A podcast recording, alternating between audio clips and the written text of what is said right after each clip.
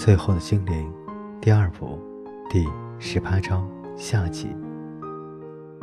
他情愿不告诉他，他情愿不做他的妻子，也不知道他之所以选择自己，是不是只是为了符合预言。最后，在仔细的看了很久之后，也许终于明白这道栅栏的结构了。中央和其余的部分是用四条细长的金线绕在一根铜线上连接的。大象罗比解释，他们得提高温度，把金线融掉，要像田里最后的融雪。他用头去加热，并不是用脑袋去撞栏杆，而是用脑想着热力，让那些夹住栏杆的小棍子加热，最后融掉，像太阳里的雪一样。一旦拉掉几根栏杆，世界就宽广了。在另外一边是一个巨大的山洞，有粗大的石柱子，有些从地面长出来，有些从上面垂下来，还有很大的水声。所有的一切外面都包着金子，在火把的照射下闪亮着，好像天上的星星。也许跟罗毕说，这些石柱叫钟乳什么的。从下面长出来的名字也很像。这个洞是在杜冈河底下，水把一切都挖空了。因为杜冈河是一条含有金沙的河，所以一点点的，这个洞也被金子铺满了。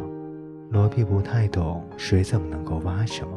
如果要挖，就需要有把铲子，还要用两只手来挖，而水这两样都没有。但他没有要求解释更多。也许的声音和说明事情的笑容非常的美，何况说不定另外那个女孩会听得懂。罗比不想让自己显出很笨的样子。不会听错的，士兵的铠甲在他们的身后响起。原来 B 区卡在栏杆中，而克劳夫正在全力的去推它。卡在金木须叶中的 B 区笑了一笑：“我们一步步跟着你们。”他得意地告诉他们说：“我们是跟着你们的声音来的，否则我们就会迷失在迷宫里了。”克劳夫接着下半句话：“那个疯子要吊死我们。”必须继续说，满脸因为用力而涨红，就为了不小心把半瓶啤酒倒在他的头上。你们不介意我们跟着一起逃跑吧？”克劳夫问道。只要能逃跑出去，之后我们就会走开，去做我们自己的事。而且，如果他们追过来的话，我们也能拖延他们的时间。必须说得很开心，还把一大串钥匙拿给他们看。我们拿到了钥匙，他们得找锁匠才行。可是那件事不容易办到，因为最后一个锁匠前两天给吊死了。我们也把你们的东西带了来。克劳夫说着，拿出小船、破布娃娃、弓箭，还有那本诗集。你们也会把我们带到安全的地方去吧？也许和罗比说不出话来，默默地看着两个人，就像看到会说话的鱼，或是长着翅膀的驴子一样。克劳夫还在用力地推，却没有办法让比须往前动弹，就有点不耐烦地说。他们能不能不要像两尊漂亮雕像似的瞪着他们？是不是可以麻烦他们去帮一下忙？你们为什么要跟着我们呢？也许一等到能说得出话来，就马上问道。两个人开始争先恐后地说了起来。我告诉过你了，他要吊死我们。半瓶啤酒洒在他头上。哎，你不知道这个人。哎呀，不对，想起来了。你还真知道这个人？哎呀，我们不想死。他们最后齐声说道：“呃，你是有法力的，就连埃尔杜因也知道你命中注定能活着。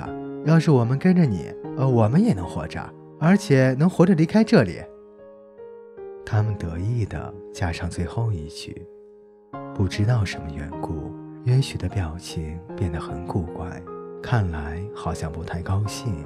可是多多少少像某个人发现唯一能吃的东西，却又活了过来，或是听说又有壕沟要挖，也就是不单因为不满足，还生了病的表情。也许走到栏杆前，开始找其他可以帮忙的方法。原先的精灵工匠没有想到会有胖士兵想挤出去，最后这个问题终于解决了。约许用尽全力拉，克劳夫用尽全力推，而必区则用尽全力臭骂。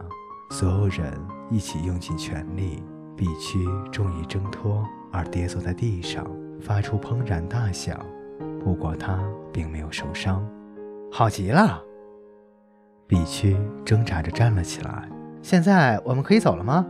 我们一到外面就会去做我们自己的事，也就是去接我们的家人。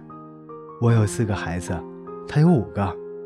克劳夫解释道：“我们得回家去接他们出来，否则法官那疯子一旦发现我们跑掉了，就会把气撒在我们的老婆和孩子的身上。”约许的表情变得更加愁苦，看起来像是发了烧，或是得了败血症，而且快要吐出来似的。各位听众朋友，今天的故事就为您播讲到这里。我们下期再见。